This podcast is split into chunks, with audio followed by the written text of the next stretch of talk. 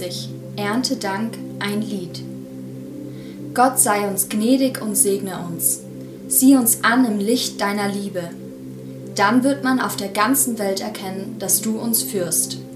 Alle Völker werden sehen und verstehen, du willst die Menschen retten. Die Völker sollen dir danken, Gott.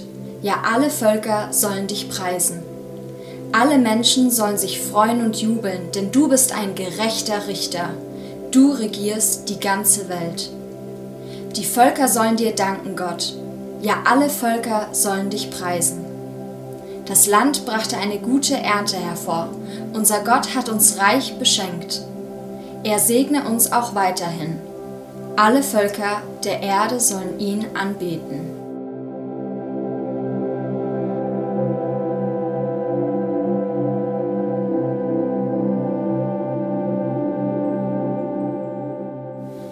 Psalm 100 Ein fröhliches Danklied. Jubelt dem Herrn zu, ihr Völker der Erde, dient ihm voll Freude, kommt zu ihm mit fröhlichen Liedern. Erkennt, dass der Herr unser Gott ist. Er hat uns zu seinem Volk gemacht, ihm gehören wir. Er sorgt für uns wie ein Hirte für seine Herde. Geht durch die Tempeltore ein mit Dank, betretet den festlichen Vorhof mit lautem Lob, preist ihn, rühmt ihn, denn der Herr ist gut zu uns seine Gnade hört niemals auf. Für alle Zeiten hält er uns die Treue.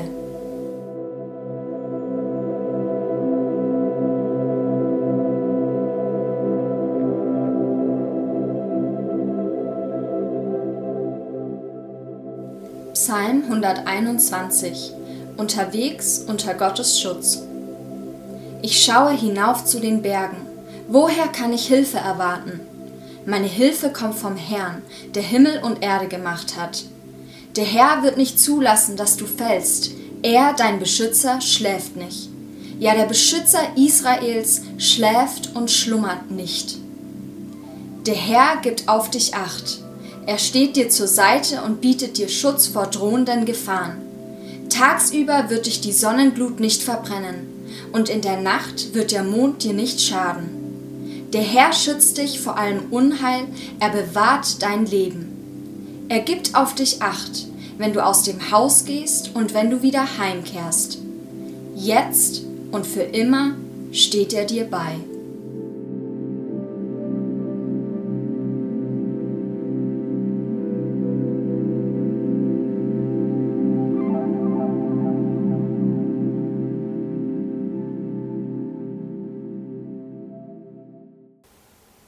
Was für wunderbare Psalmen waren das gerade, die wir da gehört haben.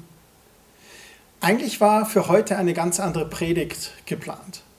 Und das Lobpreisteam hat dann vorbereitet für diesen Gottesdienst und hat sich entschieden, wir wollen Lieder singen und bei einem Lied zwischen den Versen Psalmen vorlesen.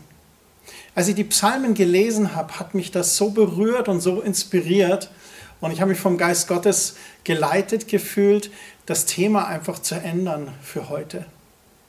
Denn in den Psalmen war für mich ein roter Faden sichtbar.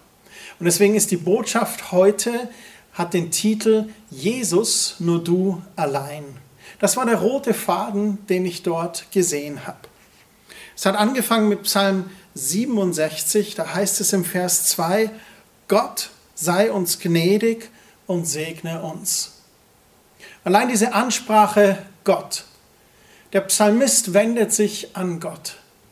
Wissen wir eigentlich, wer Gott für uns ist oder was Gott für uns getan hat? Oder welche Größe, welche Gnade, welchen Segen Gott für uns hat und uns geben möchte?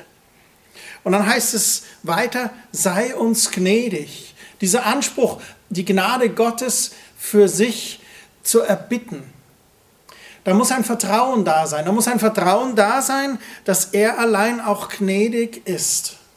Und wenn du die Weltreligionen anschaust, dann ist es ganz interessant, denn in den meisten anderen Religionen, da gibt es dieses Gnadengeschenk der Erlösung nicht. Im Buddhismus ist zum Beispiel das Ziel die Inneneinkehr des Menschen und dadurch die Abkehr von der Welt. Eine gewisse Askese, ein Verzicht. Und dadurch musst du selbst für dich Erlösung erreichen oder Frieden finden.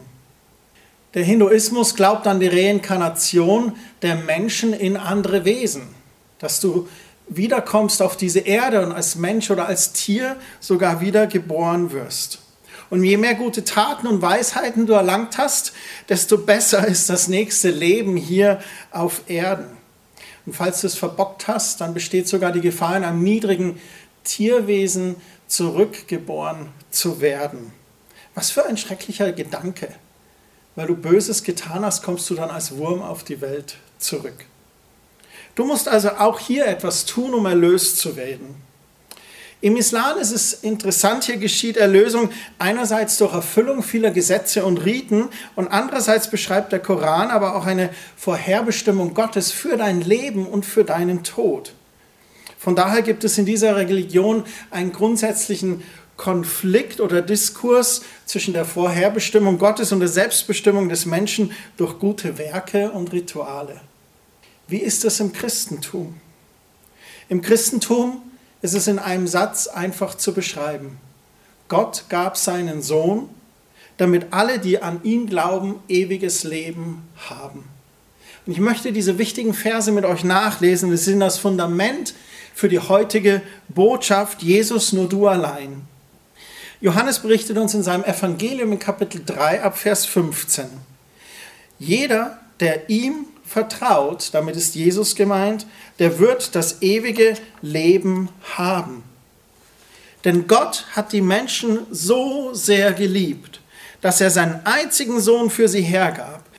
Und jeder, der an ihn glaubt, wird nicht zugrunde gehen, sondern das ewige Leben haben. Gott hat nämlich seinen Sohn nicht zu den Menschen gesandt, um über sie Gericht zu halten, sondern um sie zu retten. Und wer an ihn glaubt, der wird nicht verurteilt werden. Wer aber nicht an den einzigen Sohn Gottes glaubt, über den ist wegen seines Unglaubens das Urteil schon gesprochen. Jeder, der ihm vertraut, wird das ewige Leben haben. Gott sandte seinen Sohn, der stellvertretend für dich und mich ans Kreuz ging. Und er kam, um uns zu retten. Er kam nicht, um uns zu verdammen oder neue Regeln und Gesetze zu bringen. Nein, es ist ein, ein Geschenk, es ist ein Gnadengeschenk. Deswegen sagt der Psalmist auch hier, Gott sei gnädig und segne uns. Diese besondere Gnade, dieses Begnadigtsein in Gottes Augen, wenn wir uns ihm zuwenden. Dieser Begriff Gnade ist sehr interessant. Je nach Übersetzungen, da gibt es ja verschiedene, findest du den Begriff Gnade zum Beispiel in der Luther-Übersetzung circa 300 Mal und in der Schlachter-Übersetzung zum Beispiel 350 Mal in der Bibel.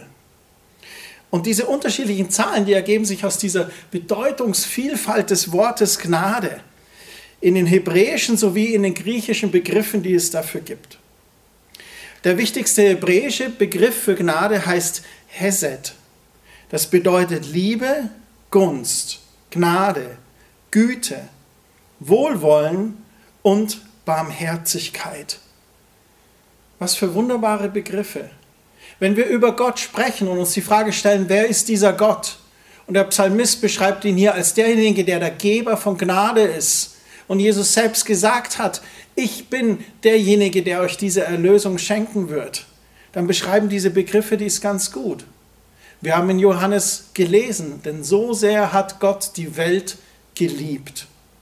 Hesed heißt Liebe und Gunst und Gnade und Güte, ein gütiger Gott, der sich in Wohlwollen und in Barmherzigkeit zu uns ausstreckt. Das zweite hebräische Wort für Gnade ist Hen oder Hen.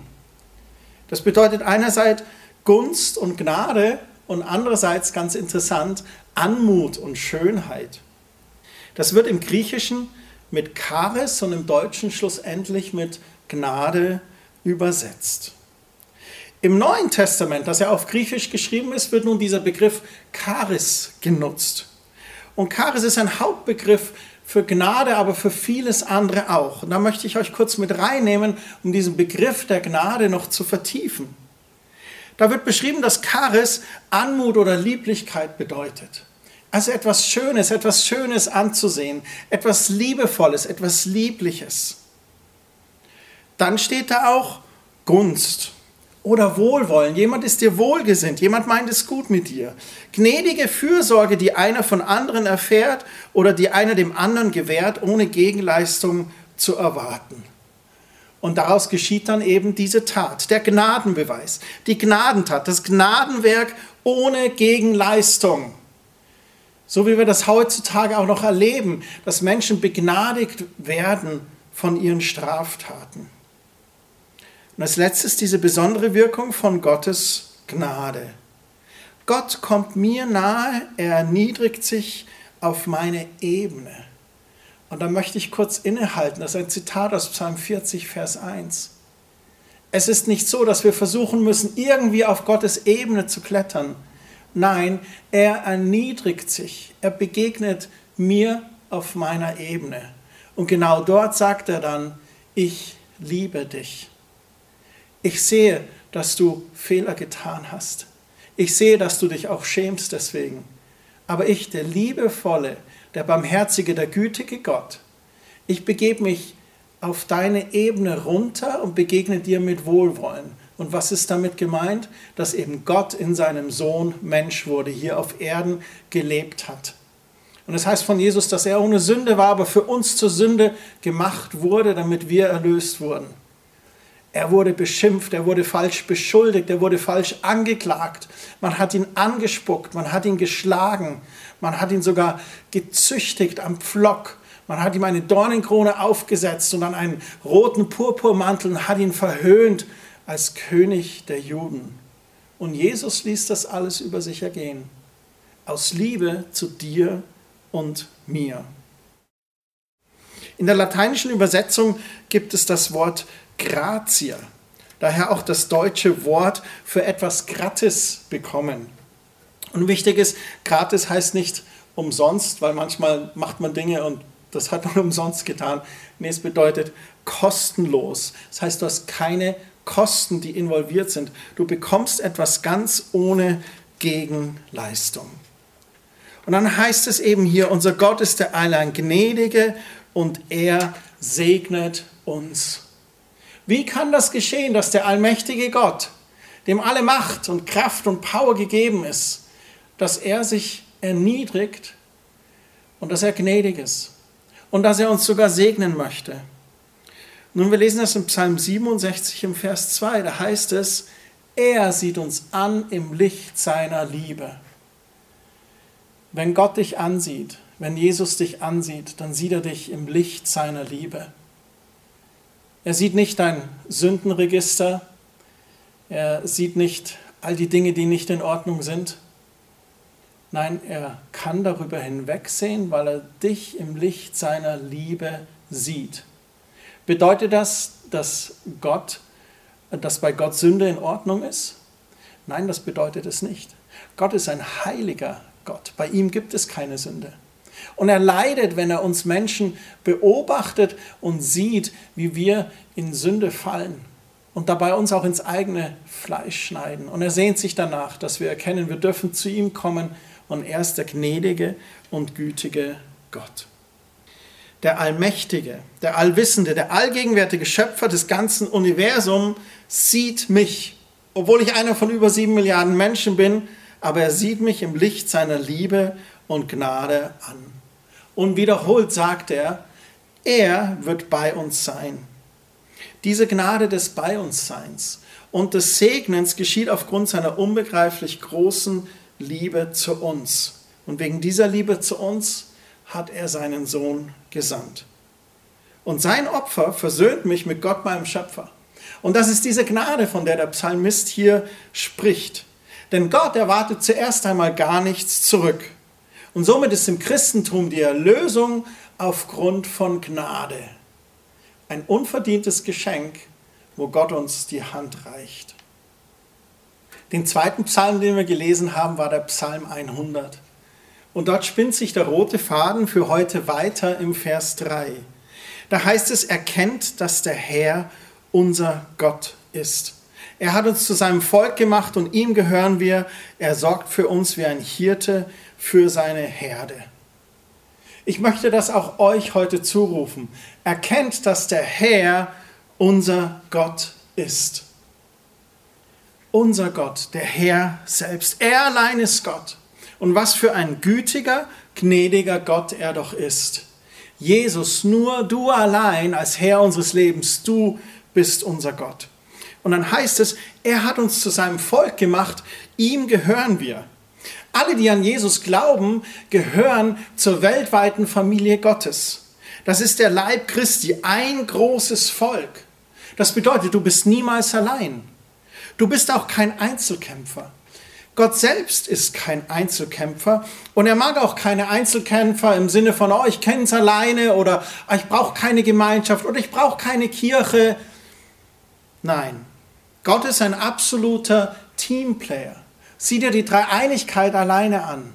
Gott der Vater, Gott der Sohn und Gott der Heilige Geist. Sie drei sind eins und zu dritt sind sie unterwegs. Die drei haben eine liebende Beziehung zueinander seit Anbeginn der Zeiten, eine unendliche Liebe zueinander auch. Und dabei geht es gar nicht um rationales Verständnis heute, diese Dreieinigkeit zu erfassen auch wenn wir sie erklären können. Es geht vielmehr darum, dieses Beispiel zu sehen. Der Vater, der Sohn und der Heilige Geist. Sie anzusehen, sie zu betrachten, zu bestaunen und auch zu bewundern, wie sie das zu dritt machen und doch eins sind. Und dies auch nachzuahmen. Gott selbst ist nie allein. Er ist drei-eins, eine Dreieinigkeit. Und so auch wir sind alle gemeinsam in der Herde Gottes und gehören ihm. Und dabei unterstützen wir einander und helfen uns gegenseitig. Wir lachen mit den Fröhlichen und ja, wir weinen mit den Trauenden und nehmen sie in den Arm und trösten. Als Leib des Herrn tut jeder auch seinen Teil, egal ob als Hand oder als Fuß oder als Schulter oder als Lunge, was immer unser Bereich ist, wie Paulus das so schön beschreibt. Ob Herz oder Niere. Und so sind wir füreinander da und verbunden. Wir beten füreinander und segnen uns. Wir diskutieren auch und schleifen uns. Und Gottes Liebe und sein Geist gibt uns die Gelegenheit, in Demut die Wahrheit zu betrachten und im Geist eins zu sein. Und in dem allen sorgt er für uns wie ein Hirte für seine Herde. Das sind die drei Teile in diesem Vers. Erkennt, dass der Herr unser Gott ist und dass er uns zu einem Volk gemacht hat, das ihm gehört und wir niemals alleine sind und er für uns sorgt wie ein Hirte für seine Herde. Jesus allein versorgt dich mit Erlösung und Heil. Er versorgt dein Bedürfnis nach Liebe und Annahme. Er versorgt auch meinen Wunsch nach Bedeutung in dieser Welt, indem er mir Gaben schenkt und mir eine Berufung zuspricht, die ich ausleben darf. Er versorgt mich mit einem Dach und einer Bettdecke. Er gibt mir Speis und Trank. Und er versorgt mich mit Weggefährten, mit Mitstreitern, mit Freunden, mit denen ich gemeinsam das Leben genießen und bestreiten darf. Und er führt mich auf grüne Auen und ans frische Wasser. Und es gibt viele Stellen, in denen die Bibel uns vergleicht mit einer Herde von Schafen und einem Hirten, der auf sie achtet. Man kann es in Ezekiel nachlesen oder im Johannesevangelium oder auch in einem der bekanntesten Psalmen, wahrscheinlich Psalm 23.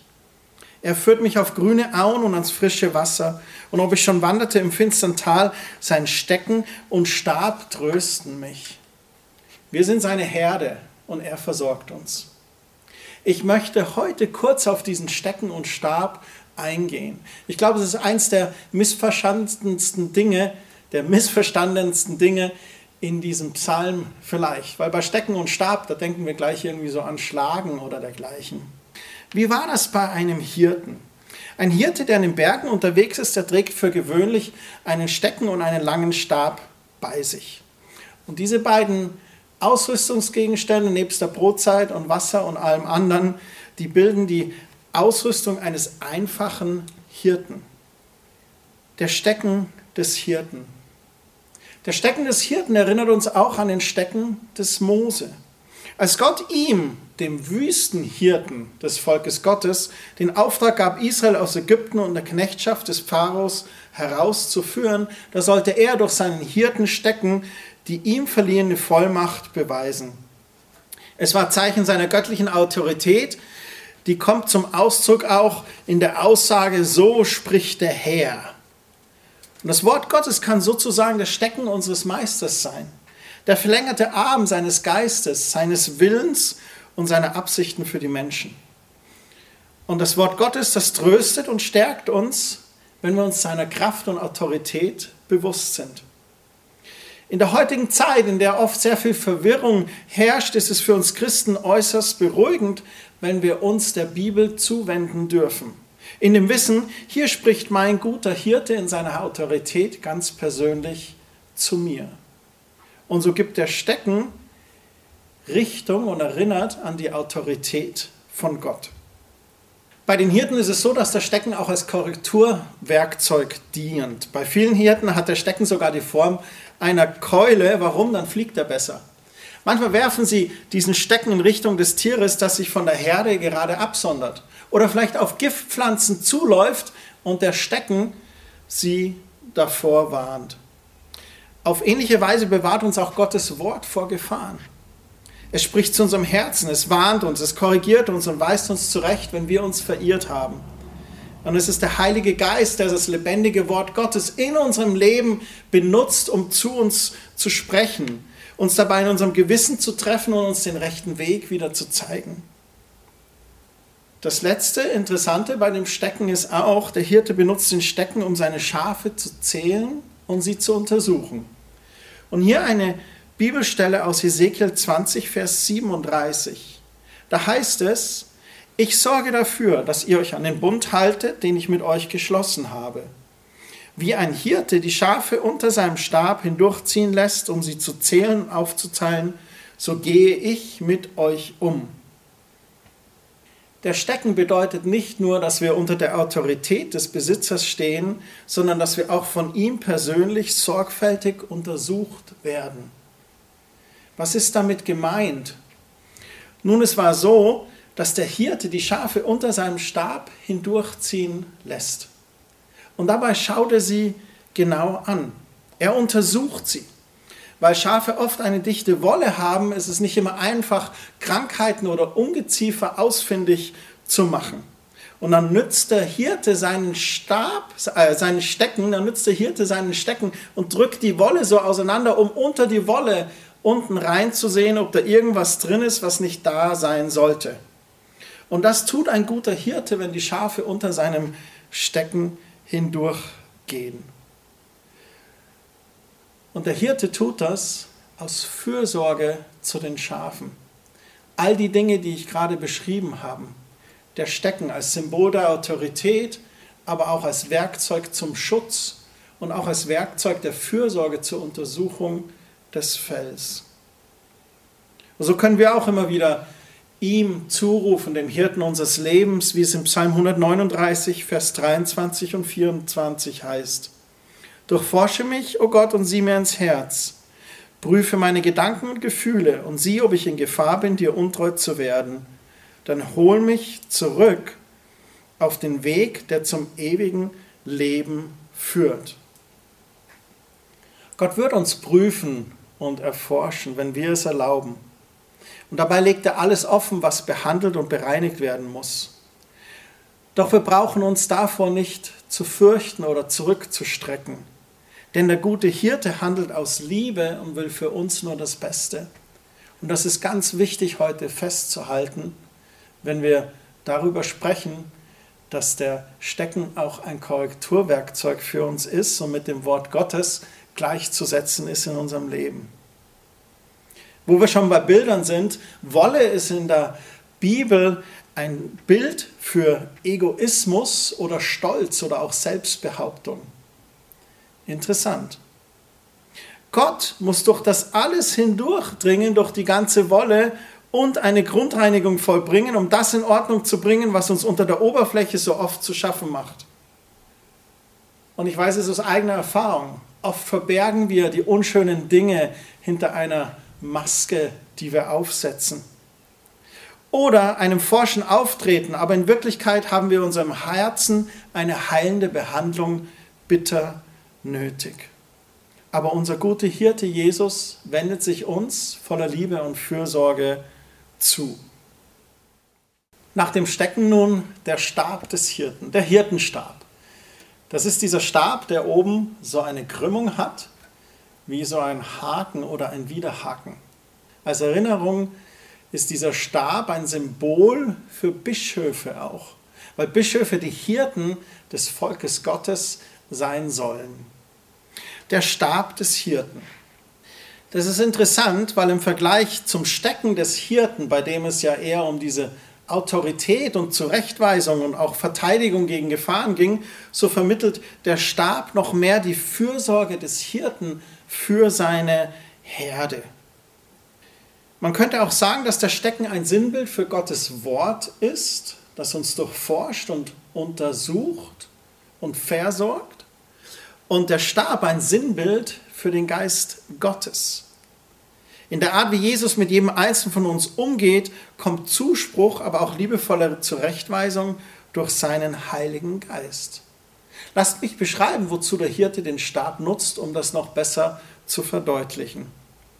Der Stab des Hirten wird meistens dafür genutzt, um zum Beispiel ein neugeborenes Lamm vorsichtig aufzurichten und es seiner Mutter zuzuführen, falls die beiden getrennt wurden. Der Stab muss dabei genutzt werden, damit verhindert wird, dass das Muttertier sein Junges verstößt, weil es vielleicht nach Menschengeruch riecht. Ganz behutsam werden dann diese neugeborenen Lämmer mit dem Stab angehoben und den Müttern zugeführt, in liebevoller Zuwendung und Fürsorge. Als zweites nutzt der Hirte seinen Stab zum Beispiel, um ein Schaf einzufangen, damit er es näher untersuchen kann. Also ist der Stab für die scheuen, furchtsamen Schafe ein äußerst nützliches Instrument, die vielleicht Angst haben vor dem Hirten oder vor Menschen überhaupt. Denn Schafe neigen dazu, sich in einer gewissen Entfernung vom Hirten aufzuhalten. Und hier dieses Symbol des Stabes, der Stab führt das Schaf dem Hirten zu. Ist es nicht der Heilige Geist, der die Menschen zu einer engen Gemeinschaft mit dem Hirten ruft und zusammenführt? Ich finde das so ein wunderbares, schönes Bild. Als drittes wird der Stab benutzt, um die Schafe auch zu leiten oder zu lenken. Der Stab, der Hirtenstab, ist sehr, sehr lang und hat deswegen eine große Reichweite. Er wird benutzt, um das Tier zu führen. Die Spitze des langen Stabes wird dabei gegen die Flanke des Tieres hinten gedrückt und durch diesen Druck leitet der Hirte es dahin, wo er es haben will. Und so weiß das Schaf ganz genau, wann es im Begriff steht, vom rechten Weg abzukommen und wird wieder auf den richtigen Weg zurückgeführt. Was für ein wunderbarer Gott ist unser Hirte Jesus. Ich hoffe, dass diese Ausführungen über den Stecken und Stab euch eine Offenbarung dafür waren, was das Wort Gottes und der Heilige Geist in Zusammenarbeit mit Jesus in unserem Leben bewirken will. Und das führt mich schon zum Abschluss jetzt zu Psalm 121. Was haben wir bisher angeschaut bei dem roten Faden, den ich hier gefunden habe? Nun, er allein ist unser Gott. Und er allein ist gnädig und gut und er möchte dich segnen. Und er allein ist der gute Hirte, der mit frischem Wasser und grünen Auen versorgt. Und er schützt und rettet dich mit seinem Stab und Stecken und er korrigiert und prüft uns auch mit seinem Stab und Stecken. Aber wie gut zu wissen, dass ich sein Kind bin. Wie gut zu wissen in den Zeiten, in denen wir jetzt gerade leben, dass er der allein gnädige und gute Gott ist, der gute Hirte, der uns in eine Familie hineingeboren hat, in der wir niemals alleine sind und in seiner Dreieinigkeit ein Vorbild ist dessen, wie er sich Familie Gottes vorstellt. Wir erleben unruhige und unsichere Zeiten. Oder hättest du vor Jahr, drei Jahren gedacht, dass eine weltweite Pandemie unser Leben bestimmt? Dass in Europa Krieg ausbricht? Dass wir eine Arbeitslosigkeit und Inflation erleben wie schon lange nicht mehr? Dass uns Nahrungsmittel auf einmal knapp werden, Energieressourcen knapp werden und auch Industriebauteile wie Chips und vieles mehr knapp werden und nicht verfügbar sind. Das ist ein Bild der Unsicherheit. Und man könnte jetzt sagen, Christian, du machst mir Angst. Aber genau das Gegenteil ist der Fall. Denn dort, wo die Welt unsicher ist und uns Ängste machen möchte, da ist Gott in all dieser Unsicherheit das genaue Gegenteil. Gott ist treu und Gott ist beständig. Und auch wenn alles dem ständigen Wandel unterworfen ist und wankt und fällt, er bleibt sich treu, bei ihm ist keine Veränderung und auch kein Wechsel. Und damit möchte ich meinen roten Faden für heute beenden und dir das zurufen. Du, der du dich diesem Gott anvertraut hast, den du bitten darfst, der dich segnet, der sich versorgt wie ein Hirte. Jakobus schreibt über ihn in Kapitel 1, Vers 16 und 17, Lasst euch also nichts vormachen, liebe Brüder und Schwestern. Ich rufe dir das zu, lass dir nichts vormachen durch die Unsicherheiten und Ängste der Welt. Du hast einen Gott, der treu ist, der bleibt und dir zur Seite steht. Und du bist nicht allein, du bist in der Familie Gottes hineingeboren. Und dann heißt es im Vers 17, alles, was Gott uns gibt, ist gut und vollkommen. Er, der Vater des Lichts, ändert sich nicht. Niemals wechseln bei ihm Licht und Finsternis. Gott bleibt gleich und er ist treu. Im Psalm 67 haben wir gelesen, das Land brachte eine gute Ernte hervor. Unser Gott hat uns reich beschenkt. Er segne uns auch weiterhin. Im Psalm 100 heißt es, denn der Herr ist gut zu uns. Seine Gnade hört niemals auf. Für alle Zeiten hält er uns die Treue. Und ich möchte abschließen mit Psalm 121. Ich schaue hinauf zu den Bergen. Woher kann ich Hilfe erwarten? Warum schaut er hinauf zu den Bergen? Weil wir an den Bergen, an der Natur die Majestät und Schöpfungskraft Gottes erkennen können. Und so schauen wir diese Majestät und Schöpfungskraft an und wir stellen uns die Frage, woher kann ich Hilfe erwarten? Und der Psalmist kommt zum Ergebnis. Meine Hilfe kommt vom Herrn, der Himmel und Erde gemacht hat. Er, der diese Kraft und Macht hat, Himmel und Erde zu gestalten. Er kommt mir zu Hilfe mit seiner Macht und Kraft. Der Herr wird nicht zulassen, dass du fällst. Er, dein Beschützer, schläft nicht. Ja, der Beschützer Israels schläft und schlummert nicht. Der Herr gibt auf dich Acht. Er steht dir zur Seite und bietet dir Schutz vor drohenden Gefahren. Tagsüber wird dich die Sonnenglut nicht verbrennen und in der Nacht wird der Mond dir nicht schaden. Der Herr schützt dich vor allem Unheil, er bewahrt dein Leben. Er gibt auf dich Acht, wenn du aus dem Hause gehst und wenn du wieder heimkehrst. Jetzt und für immer steht er dir bei. Jetzt und für immer steht er dir bei. Jesus, nur du allein bist derjenige, der uns beisteht. Vater, ich danke dir für diese wunderbare Botschaft aus diesen Psalmen. Du allein bist unser Gott, du bist gnädig und gut und du streckst dich in Wohlwollen und Fürsorge aus nach den Menschen. Und egal wie groß oder klein unsere Sünde ist, wie schlimm die Scham ist, die uns bedeckt, du sagst, kommt her zu mir alle, die ihr mühselig und beladen seid. Und so strecken wir uns aus nach dir. Wir bitten dich um Vergebung, wo wir gesündigt haben, wo wir getrennt von dir gelebt haben. Danke, dass dein Blut uns reinwäscht von aller Schuld und hilf uns auf dem schmalen Weg zu bleiben. Du bist der gute Hirte und wir wollten nur unter deinem Stecken und Stab gehen. Wir danken dir für dein Wort Gottes, dass es Wahrheit in unser Leben spricht, Wahrheit, die uns freisetzt und auf den rechten Weg führt. Und danke, Heiliger Geist, dass du uns führst und leitest, dass wir deine Stimme hören in diesen unsicheren Zeiten. Und Vater, segne jeden, der hier gerade zuhört oder zusieht. Jesus, nur du allein bist der feste Fels, auf dem unser Leben steht. Wir danken dir dafür. Amen.